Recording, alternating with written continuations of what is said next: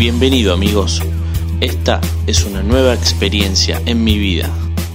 Yo soy Gonza y este es mi primer podcast. Para ponerlos un poco en contexto, quiero contarles algunas anécdotas de mi vida y por qué hago lo que me gusta o por qué decidí hacer lo que a mí me apasiona y, dejarlo todo por eso. A mí en la secundaria me gustaba muchísimo juntarme con amigos, hacer música, teníamos eh, con amigos una banda, una banda, la típica banda de secundaria, y nos dedicamos a tocar, nos dedicamos a, hacer fechas en la escuela, eh, siempre invitando amigos que, que nos venían y nos hacían el aguante, pero a mí lo que más me llamaba la atención era esa parte de comunicar al otro, de invitar a una fecha, de poder darle un flyer, de poder crear ese flyer, en donde uno tiene que saber qué tipo de tema tiene que poner al principio de la lista, cuáles son los matices, la parte de la producción, esa era la parte donde yo me pude destacar y siempre se me hizo fácil, siempre se me hizo divertido y me sentía cómodo haciéndolo. Esos comienzos con la música y toda la parte logística eh, me ayudaron mucho también a, a poder desarrollarme. Pero siempre lo veía como un juego, siempre lo veía como un hobby. Recuerdo muy bien que con mi hermano en esa época teníamos una compu en casa y teníamos instalado el Photoshop entonces, nada, directamente con el programa creamos nuestros propios flyers y hacíamos competencia para saber cuál era el mejor. Eh, también en ese momento estaba de moda eh, tunear las motos o los pibes del barrio tenían motos con, con escape libre y todo ese tipo de cosas y nosotros bajábamos las fotos de internet y cada uno hacía su propia versión de, de su moto tuneada. Y hoy en día me doy cuenta que esos ejercicios o esa forma de, divertirnos o de jugar que teníamos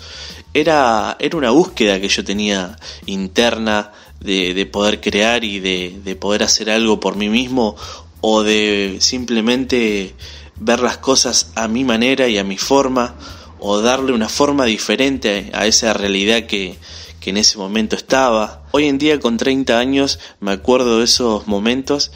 y entiendo que, que eran mis primeros pasos como diseñador, como creador, como mm, lo que soy hoy en día, una persona que trata de, de darle un toque diferente a, a, la realidad. Hoy en día tengo un canal de YouTube que se llama, lo pueden buscar como de Buena Fe Producciones y bueno, van a poder ver también cómo es que, que muestro la realidad y cómo le doy una vuelta de rosca a los videos y a lo que trato de transmitir con esos videos. Fueron pasando los años, esa banda de la secundaria ya había quedado atrás y me metí de lleno con el laburo, me metí en un trabajo, me metí en otro, pero siempre la música estuvo y siempre de una forma u otra la parte creativa siempre permaneció. Vengo de una familia de clase media en donde siempre te daban las dos opciones o querés trabajar o querés estudiar y bueno, elegí la, la, opción de trabajar y siempre me transmitieron que la seguridad de todo era tener un trabajo en blanco y bien remunerado y hacer los aportes y tener obra social, etcétera, etcétera. Obviamente que agradezco esas herramientas que me dieron y toda esa escuela para que yo pueda desempeñarme en mi trabajo y pueda hacerlo de la mejor manera. Pero a mí siempre me seguía interesando lo diferente, lo creativo, y veía que en estos trabajos la gente solamente iba, cumplía un horario y listo. Me imagino que vos estás del otro lado escuchando y pensarás, sí, a mí me pasa lo mismo o, me pasó y sabes que lo que te estoy diciendo es real, que cuando uno trabaja eh, de algo que no le gusta y siente que puede aprovechar el tiempo de otra forma, eh, por dentro sentís algo muy fuerte. Y siempre estuvo en mí que podía vivir de lo que a mí me gustaba, pero todavía no lo había identificado. Capaz que te pasó, no sé, pero yo sentía que cada día que me levantaba sentía que le estaba regalando mi vida a otra persona, que le estaba regalando mi tiempo, ese tiempo que no vuelve más. Los últimos años trabajé para una agencia de autos y trabajaba 12 horas por día. Literalmente me rompía la cabeza tratando de conseguir gente y de generar clientes. Pateaba la calle, iba puerta por puerta, folleteaba todos los comercios del centro, hasta que me gané mi lugar en el concesionario. Y fui el mejor vendedor durante seis meses consecutivos. Llegué a tener mi propio equipo de ventas, pero todo eso no me hacía feliz. Siempre estaba dentro mío esa voz que me decía, ¿vas a hacer esto para toda la vida? ¿Te gusta lo que haces? ¿Amás lo que haces? Hasta que un día me senté con el gerente de la agencia y nada, me senté a charlar, eh, un café de por medio en un bar y le comenté lo que iba a hacer. Al principio, obviamente, sorprendidos porque no sabían qué era lo que me estaba pasando, porque es muy difícil entender en la cabeza de, una persona que, que, te ve bien y ve que te está yendo bien en el trabajo, que te quiera seguir. Bueno, ese fue el inicio de, de esta aventura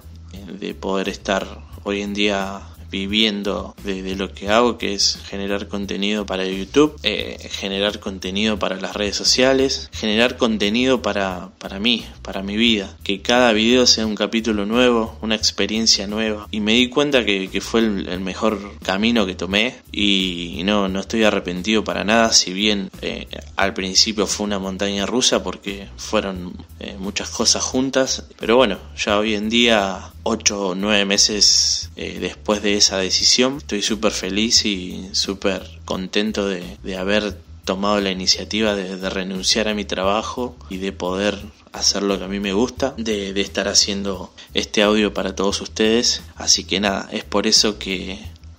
si, si no te gusta tu vida, si ves que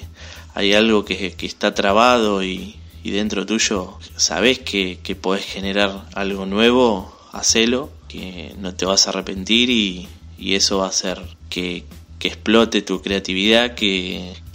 vuelva a renacer algo nuevo en vos y de esa forma eh, traer frutos nuevos a, tu vida y nuevas experiencias. Gracias, hasta el próximo podcast.